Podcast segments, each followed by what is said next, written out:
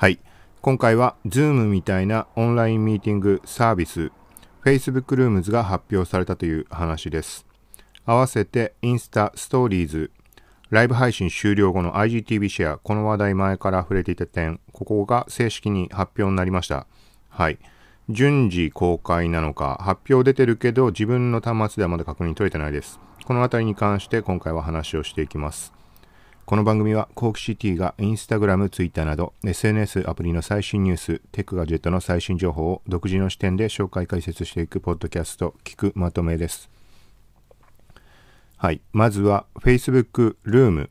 Facebook Rooms っていう英語の表記で日本語だとまあルームになると思うけど、これがまず Zoom みたいなものだと思えば、まあそんなに間違いなくて、画面共有はこれはないのかな現時点は触れられてないような、一応国内メディアも見たんだけど、ちょっとここは補足あるかもしれないので、概要欄にリンク貼っておくので、そちらも合わせてチェックしてみてください。はい。まず、無料で使えると、時間無制限。はい。で、あとは最大50人で利用が可能。あとはもう一個これメリットになるのは、AR エフェクトの利用が可能ってなっています。はい。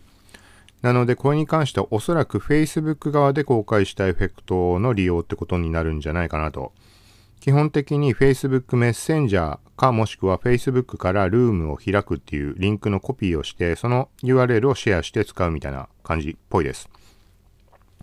なので Facebook のアカウントは特に持っている必要がないっていう感じになっていて、はい。で、一応ズームの件もそうだけど、このプライバシー問題、いろいろハッキングだとかセキュリティ的な話上がってるけど、その点に関しても公式の方でリリースが発表されていました。ちょっと原文のみなので完全把握できてないけど、まあ、これも合わせて対象、概要欄に貼った対象記事の中にリンクを貼ったので、そちらからチェックしてみてください。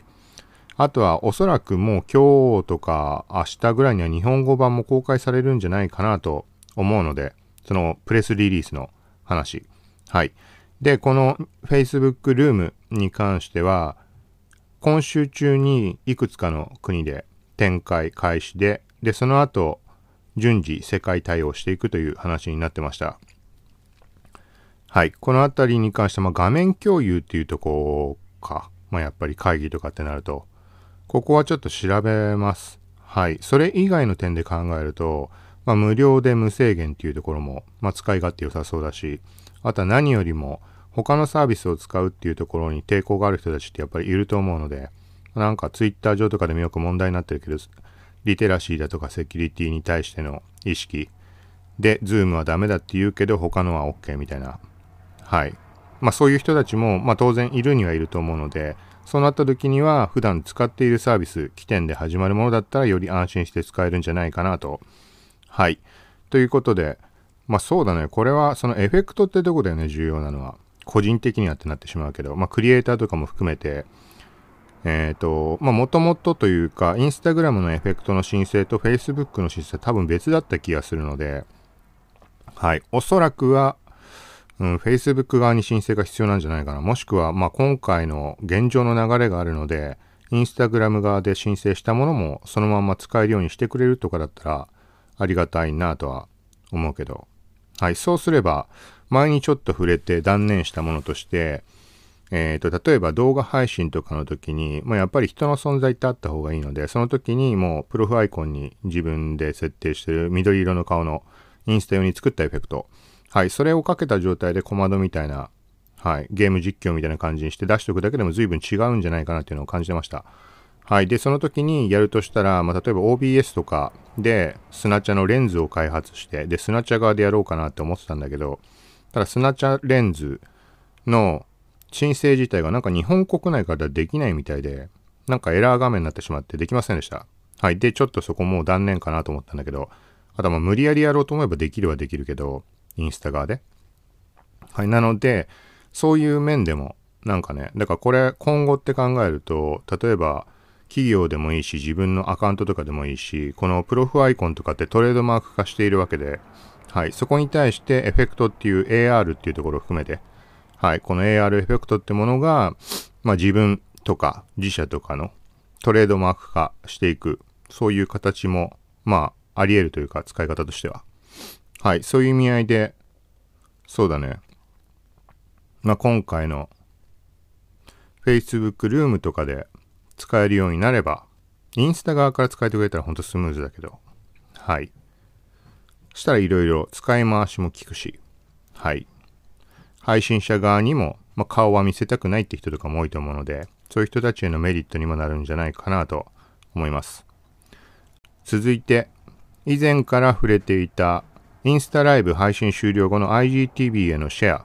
はい。こちらも Facebook ルーム発表のリリースの中で触れられていました。まあ、ライブ配信っていうのがどんどん活性化していく中で、各アプリ、WhatsApp メッセンジャー、あとは Facebook ポータルっていうデバイス、テレビ電話専用の、とかも含めてライブに関する新しい機能だとかっていうところをちょっと触れていました。はい。インスタグラム以外はあまり把握してないので見てないけど、なんかインスタが一番項目少なかったかな。二つだけ、その Web からライブの閲覧ができるようになったっていうことと、と今回のライブ配信終了後の IGTV へのシェア。はい。で、他のそのアプリとかに関して結構がっつり書かれてたので、普段使ってる人はチェックしてみるといいかもしれないです。はい。ということで今回は Facebook ルームとインスタストーリーライブ終了後の IGTV へのシェア。こちらの話でした。ライブ配信終了後の IGTV シェアは今のところ自分の手持ちアカウントで確認取れなかったので、はい。一応この配信終了後の画面っていうのは現状2パターンあるのかな？もっとあるのかもしれないけど、その片っぽのパターンっていうのが今回発表された IGTV シェアの時と、時の画面と、まあ、ほぼ同じ UI、はい、みたいな感じになったので、はい、これも確認取れたらまたシェアしようと思います。ということで今回は以上です。インスタグラム、まあ、この絡みいろいろと話あるので、また順次配信していけたらなと思います。さようなら。